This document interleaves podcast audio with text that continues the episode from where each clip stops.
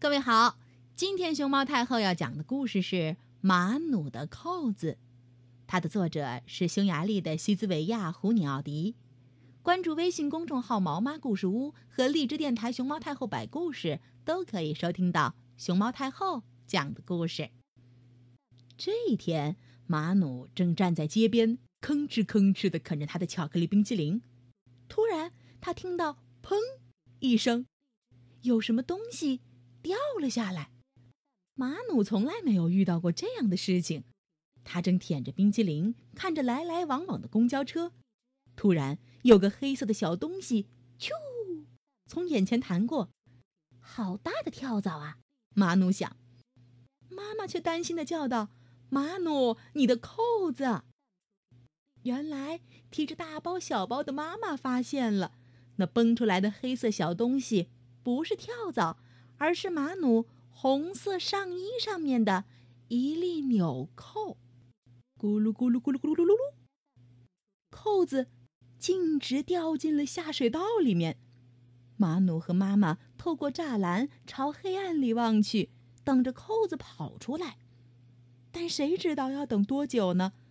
扣子就像是回到了家里，马努的嘴角向下撇着。黑暗的下水道里头。住着各种各样的小昆虫，蜘蛛、蚯蚓、蚊子，还有不知名的其他的小动物。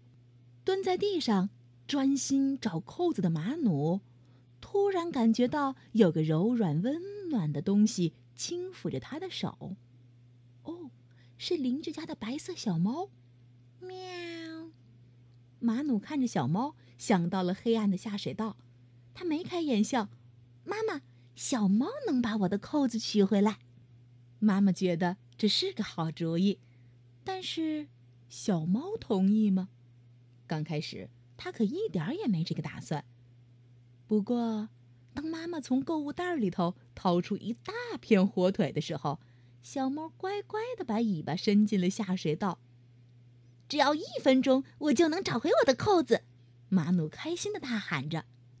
马努已经顾不上吃冰淇淋了，他跪在地上，直愣愣地看着小猫把尾巴伸进下水道里头，给它找扣子。过了一会儿，小猫从栅栏之间抽回了尾巴。马努惊讶地看着小猫，它的尾巴脏兮兮的，沾满了泥土，但是扣子呢，仍然无影无踪。马努确信无疑。下水道怪兽把我的扣子关了起来。如果我给他一块奶酪，他一定会把扣子还给我们。马努这样。妈妈递了一块奶酪给马努，马努把这块奶酪扔进了下水道里，奶酪消失在黑暗之中，可扣子还是待在那里面。下水道怪兽不喜欢奶酪，唉，马努。叹了口气，让他用我们的浴缸洗澡怎么样？妈妈提议。马努脸贴着栅栏，冲着下面大喊：“嘿，你想用我们的浴缸吗？”说完，马努和妈妈还有小白猫竖着耳朵，想听下水道怪兽的回音。可是，仍旧一片安静。下水道怪兽不想洗澡，也不想回答问题。于是，马努对下水道怪兽说了一句连妈妈都感到吃惊的话：“那么，我把我的巧克力冰淇淋给你好吗？”好主意。但又一次，没有任何回答。马努气得哭了起来，他的冰淇淋一点儿一点儿的融化，顺着下水道的栅栏滴了进去。我的扣子，天凉了，宝贝儿，而且就要黑了。妈妈说：“我们回家吧。”我要先拿回我的扣子！马努大叫道。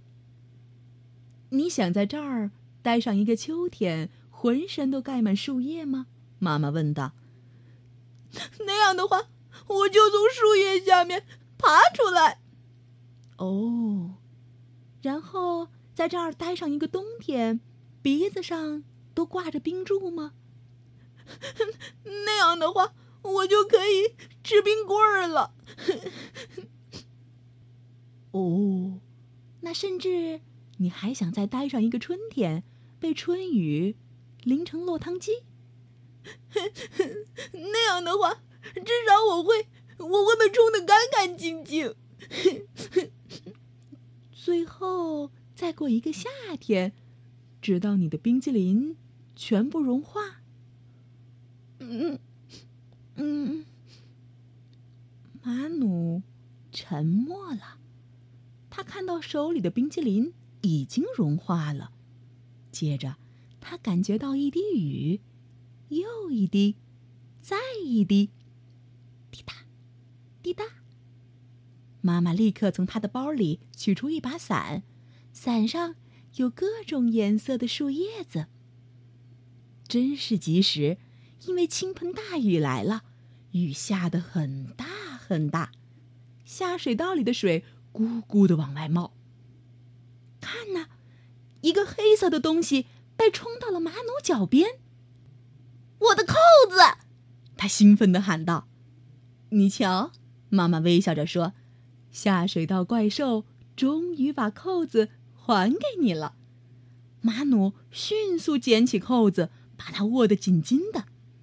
妈妈，回家以后你得把它缝结实了。我的扣子。再也不能逃跑了。